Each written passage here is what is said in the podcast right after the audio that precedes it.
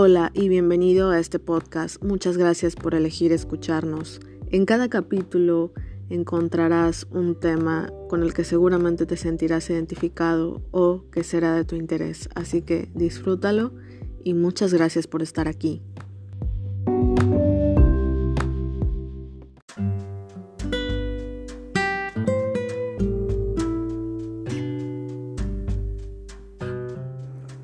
Me parece increíble cómo se nos pasa la vida pensando en lo que piensan los demás y dándole más importancia a eso que a lo que pensamos nosotros mismos.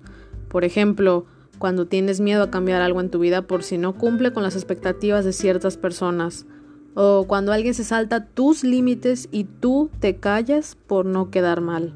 Incluso cuando dices que te duele haberle fallado a alguien y en realidad lo que pasa es que te da miedo lo que piensen de ti en cualquiera de esos casos en los que te preocupas más por lo que piensa otra persona que por lo que piensas tú, es como si estuvieras diciendo, tu opinión me importa más que la mía.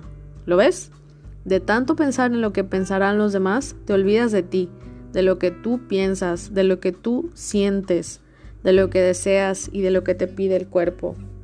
Vivir pendiente de la aprobación de los demás hace que no tengas iniciativa ni motivación, que vivas en tensión y que hayas perdido la confianza en ti, a fuerza de no escuchar tus necesidades una y otra vez. Es como sobrevivir en silencio por miedo a lo que digan los demás.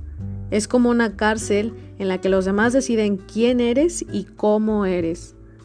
Las personas a las que les pasa esto, entre las que me incluía, suelen estar continuamente pensando en qué hacer para que el otro esté a gusto Miden mucho sus palabras y pueden pasarse días dándole vueltas a un comentario y preocupadas por si al otro le habrá molestado. Lo que sea, con tal de gustar a los demás, hasta el punto de que a veces llegan a olvidarse. Sí, se puede vivir desde el amor o desde el miedo.